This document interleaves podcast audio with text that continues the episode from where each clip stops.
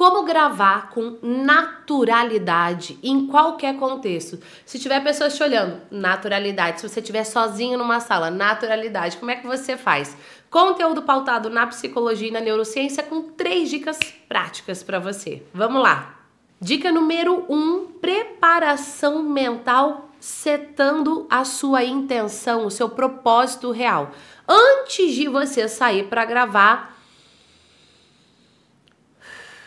respira fundo, acalma seu batimento cardíaco e relembre qual é a real intenção de você gravar esse conteúdo, de você gravar esse vídeo, de você gravar essa entrevista, de você, enfim, gravar essa aula, não importa. A real intenção, o real propósito por trás dessa ação. Quando você se conecta com a sua real intenção, com o seu propósito verdadeiro, flui de uma forma muito mais natural a sua comunicação, porque você não está preocupada se você vai se sair bem, se você vai se sair mal, você está preocupada com a sua intenção real, que muito provavelmente, se eu te conheço, você me acompanha por aqui, é gerar valor na vida do outro.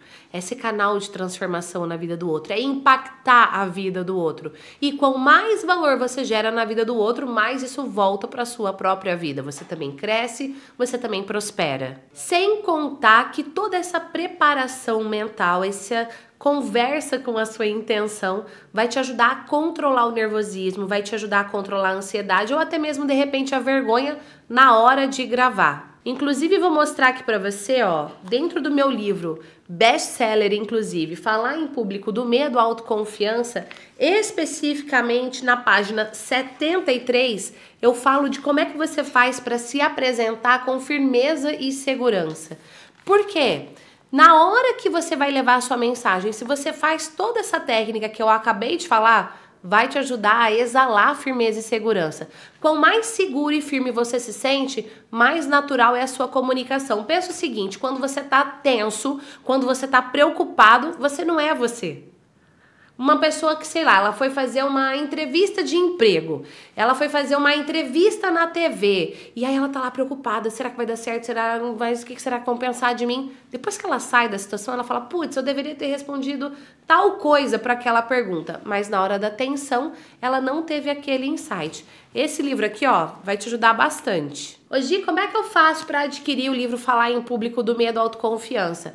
Aqui abaixo eu vou deixar o link para você poder comprar o livro, inclusive numa promoção super especial. Você leva o livro para sua casa, mensagem escrita especialmente para você, autografado, frete gratuito para todo o Brasil e ainda ganha junto a versão digital, e-book e audiobook do livro. Quer mais? Ainda ganha junto o curso Dominando o Território Digital, para você se expressar com segurança e confiança em qualquer rede social que você quiser. Dica número 2: aceitação e autenticidade. Não queira interpretar um personagem, porque quanto mais autêntico você for, mais uau vai ser a conexão que você vai gerar com as pessoas. Não tenha medo de errar, falou uma palavra errada, ai, vou regravar, vou, vou. Não, não precisa. Quanto mais autêntica for a sua comunicação, a pessoa vai se sentir conectada com você. Então aceita que você errou, aceita que você não é perfeito, porque ninguém é mesmo. Seu uau não tem nada a ver com ser perfeito. E se você tem sotaque, fala com o sotaque Outro dia uma pessoa me parou num evento chamado Fire, eu tava lá palestrando e ela falou assim: "Gi, eu, eu da onde eu venho, a gente fala tu falaste, tu, tu, tu, tudo era o tu e o falaste. Voz, e ela pronuncia ali, ela conjuga o verbo direitinho. E ela me disse o seguinte: outro dia me deram um feedback que esse meu tipo de comunicação gera afastamento. No mesmo dia, uma outra falou assim para mim: olha, é, eu tenho um sotaque muito do interior, eu puxo muito R. Esse é o seu jeito de falar? É, fala desse jeito. Porque se você ficar preocupada com o jeito que você vai falar, você não vai ser autêntica. A autenticidade vende, autenticidade conecta, autenticidade gera de desejo de quero mais. Você sabe por quê? vou te dizer algo que pode até doer um pouco o que eu vou dizer. Conteúdo é commodity. Qualquer pessoa pode copiar o seu conteúdo.